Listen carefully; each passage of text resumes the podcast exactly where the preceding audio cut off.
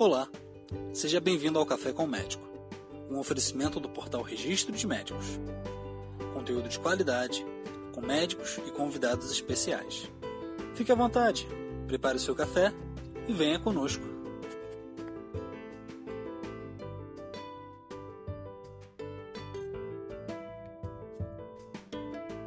Olá, seja bem-vindo ao Café com o Médico.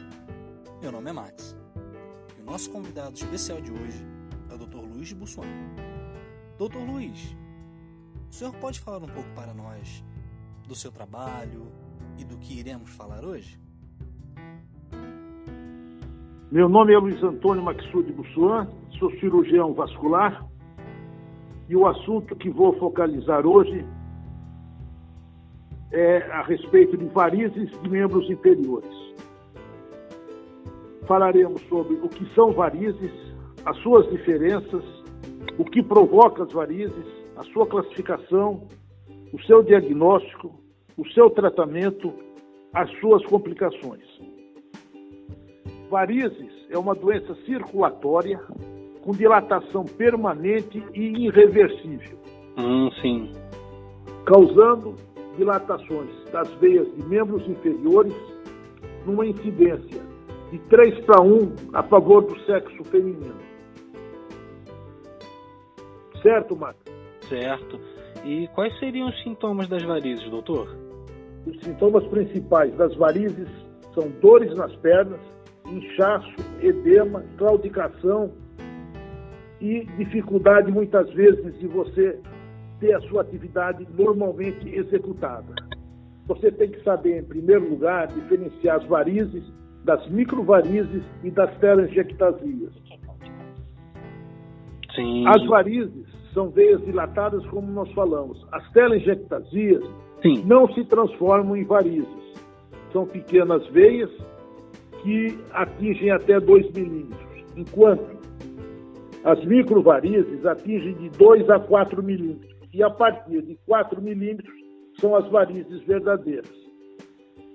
As causas mais comuns de varizes, Uhum. o, o Max, é hereditariedade. Hum, A hereditariedade, além de ser um ponto de referência, você tem gravi, grava- eh, gravi- gra- gravidez, tendência familiar, obesidade, postura, sedentarismo, anticoncepcionais, entendeu? Sim. Bem, então, o, o que, que leva a- a- a esses fatos que nós relatamos? Essa sensação de peso, de inchaço, de dor nas pernas, certo? Uhum. Isso Certo. tudo leva a uma formação posterior de varizes. E o diagnóstico de varizes, como é feito? Primeiro, quando você examina o paciente no seu consultório, você vai solicitar um exame básico de referência chamado Doppler vascular. Entendi. O, o Doppler vascular não é nada mais do que nada menos do que uma energia de ondas sonoras convertidas em imagem. E o fluxo sanguíneo ele é traduzido eh, num gráfico de velocidade. Então você tem uma noção do que, que você vai encontrar sobre varizes, microvarizes e outras doenças vasculares nesse exame, chamado ecodoppler vascular, sistema venoso de membros inferiores. Ah, correto. Perfeito? Uhum. Baseado nesse diagnóstico, se você fechou esse diagnóstico em varizes, você vai partir para um assunto chamado eliminar as varizes. Então, de que maneira? É a cirurgia. Todo paciente que tem varizes, você indica cirurgia. Aí você vai analisar o ponto que esse paciente tem essas varizes. Se tem Certo. uma insuficiência da veia safena, se tem uma insuficiência de veia comunicantes e assim por diante. Já as telangiectasia e as microvarizes, você consegue resolver com escleroterapia. Hoje, Uhum. hoje você tem diversos tipos de escleroterapia, certo? Certo. Então, a cirurgia de varizes. Se esse paciente tem uma insuficiência de veia safena, você vai retirar a veia safena. Se esse paciente tem apenas veias comunicantes, você vai retirar essas veias comunicantes. A escleroterapia você tem diversos tipos de aplicação, que vai desde o laser, a espuma e os métodos tradicionais em que você prepara uma solução dentro de uma seringa com uma agulha bem fininha e vai resolvendo pontos por pontos. Correto. E esses são os pontos principais de uma cirurgia de varizes. Você, claro que nessa, nesse, nessa gama de, de fatos, você tem as complicações.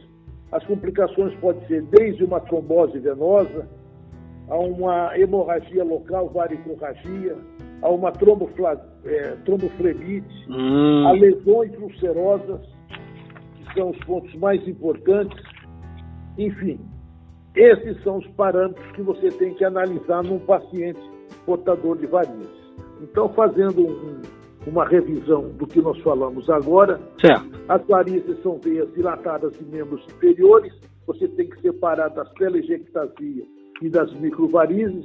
Você tem como causa principal é a hereditariedade. Claro que atrás dela você tem gravidez, tendência familiar, obesidade. Sim. E o que provoca isso no, no, no paciente é uma sensação de peso, de inchaço, de dor. E a sua classificação das veias, elas estão é, bem claras. As telangiectasias são veias até 2 milímetros as microvarizes são até 4 e as varizes são acima de 4. O diagnóstico ouro é o chamado Doppler vascular.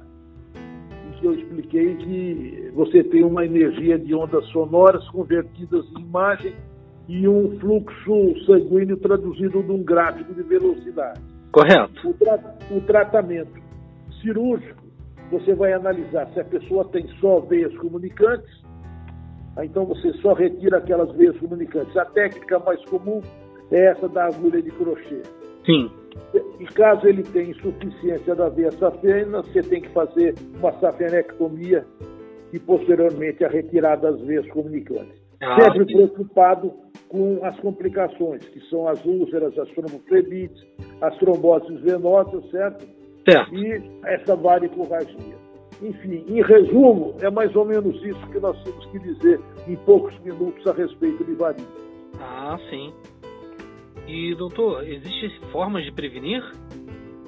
Sim, a prevenção, você tem que orientar o paciente a não usar muito sapato alto, hum. a não usar também muito sapato baixo, porque existe um intermédio entre um e outro você tem que orientá-lo a respeito do sedentarismo, orientar em relação ao uso do anticoncepcional. Correto. Porque, é, além disso, você tem que orientar esse paciente, principalmente se ela for uma grávida, em relação ao uso de meias elásticas.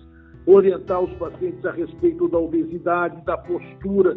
Então, esses são os fatos de prevenção que o vascular tem a obrigação de orientar. Ah, sim, ótimo. Isso é importante, muito importante também. Perfeito, Marcos. Perfeito, doutor. Esse, esse, resumo é que a gente tinha que apresentar a, a, ao pessoal que está nos dando a honra de assistir. Ah, com certeza. Com certeza, doutor. Assim, para finalizarmos, é, o senhor tem alguma dica para o pessoal, além de tudo que foi falado?